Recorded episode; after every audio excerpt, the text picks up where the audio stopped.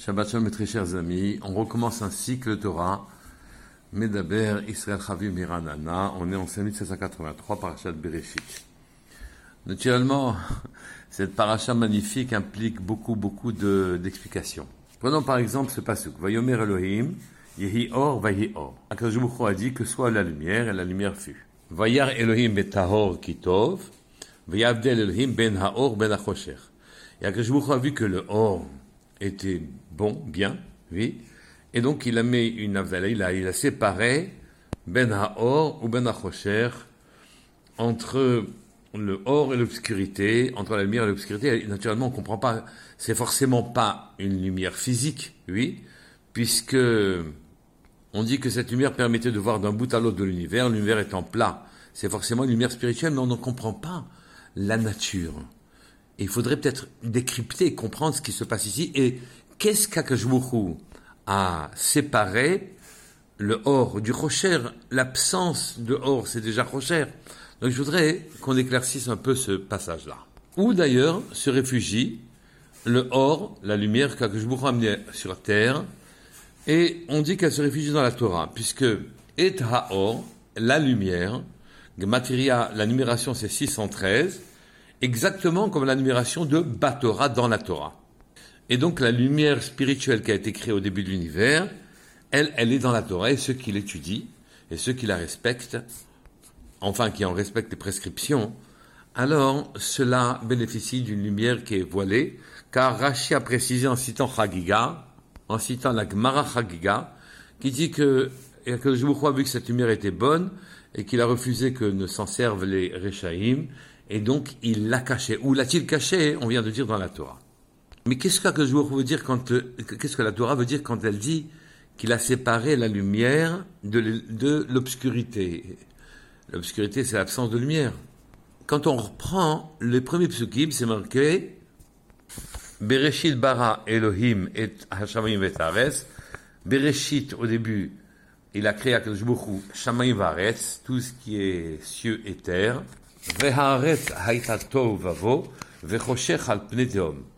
Et la terre était tohu était désordre et étonnement. Et l'obscurité était sur la face de l'abîme. Voilà le mot Chocher encore une fois employé.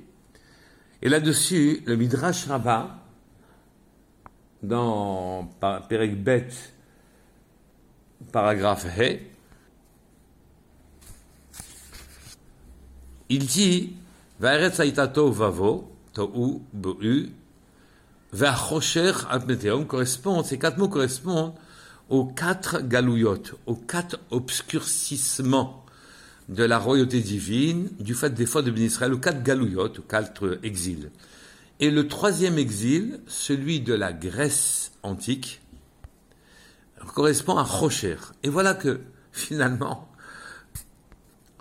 la Grèce, elle, qui est à l'origine quasiment de toute la culture du monde actuel, du monde moderne, qui, avec Aristote et ses philosophes et ses mathématiciens, ont permis l'émergence de quasiment toute la science, la physique et la philosophie. Voilà que la Grèce qui taxe nous-mêmes, qui nous taxe à nous d'être des obscurantistes, qui n'amenons pas de lumière dans le monde, bien au contraire, elle, par la Torah, est appelée obscurité. Alors comment comprendre? Comment la, Grèce, qui est à l'origine de la science, de la philosophie, de la compréhension, l'intelligibilité du monde, elle est appelée Rocher. Et qu'il a fallu finalement, puisque c'était marqué dans le passage Vayavdel, Ben Haor, Ben Rocher, que je vous été obligé de séparer la lumière du Rocher. Donc il a séparé la, sa lumière spirituelle, il l'a séparée du Rocher des Grecs, de l'obscurité qu'amenaient les Grecs. Le Midrash lui-même dit que en vérité, ils ont obscurci les yeux du clan d'Israël, ils ont demandé qu'on écrive sur les cornes du taureau, qu'on écrit que nous n'avons pas de part dans le Dieu d'Israël. Ceci nous permet de comprendre et d'expliquer plus profondément les choses. Les Grecs ont demandé qu'on se qu'on qu'on élimine en nous toute considération divine et spirituelle. Et qu'on écrive sur la, corne les cornes euh, du taureau, on écrit que nous n'avons pas de part dans d'Israël, que nous sommes séparés de la divinité d'Israël, d'Hachem Barach. On est séparés, Shalom, de lui. Et qu'on l'avoue, qu'on l'exprime, qu'on l'affiche. Eh bien, ceci nous permet de comprendre en quoi il a fallu séparer le or, la lumière spirituelle, du rocher, de toute l'intelligibilité que les Grecs, de toute la culture, la philosophie, la mathématique, les sciences que les Grecs ont amené dans le monde, qui s'appelle rocher.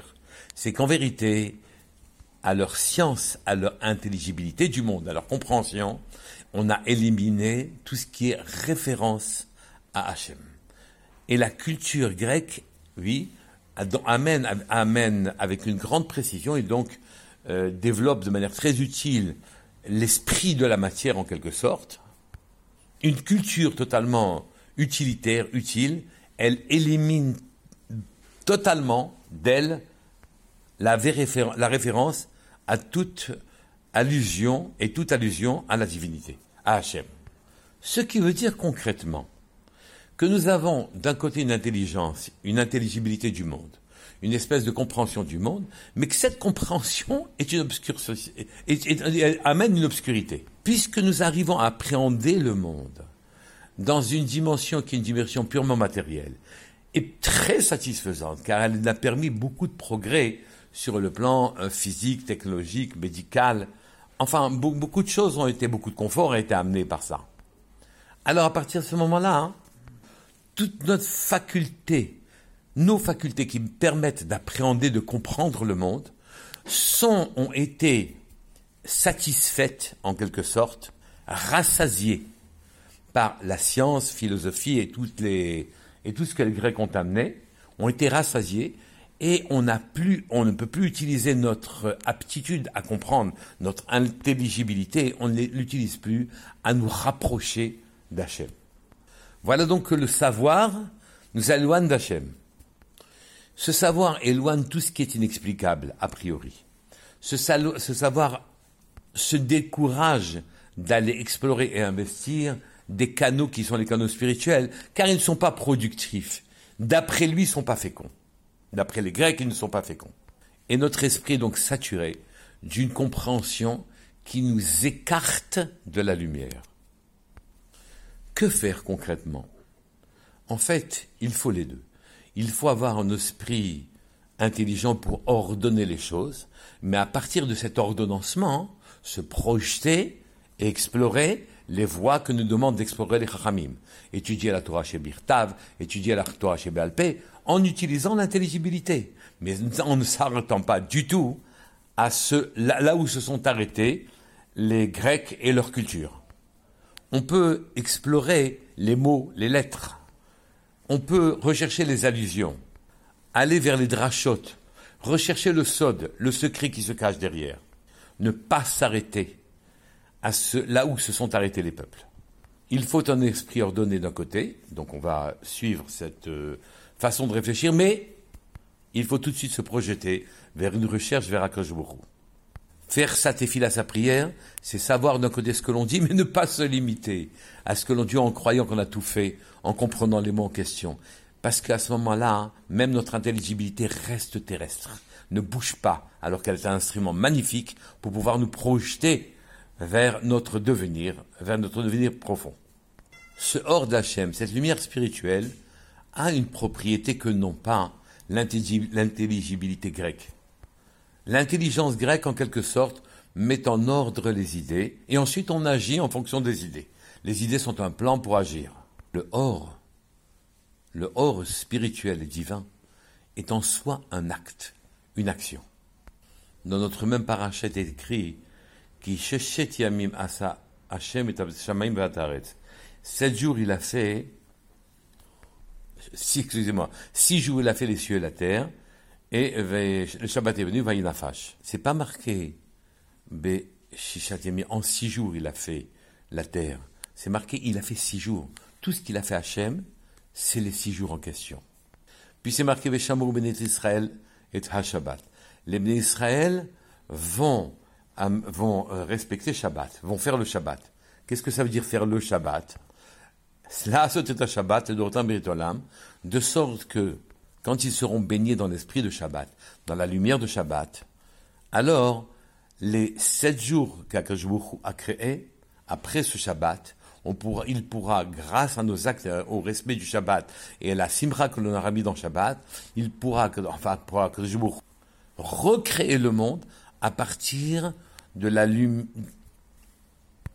de l'intention que nous avons eue de respecter ses préceptes, de rechercher sa lumière, nous recréons le monde les six jours qui suivent le Shabbat que nous venons de passer. Nous créons le monde.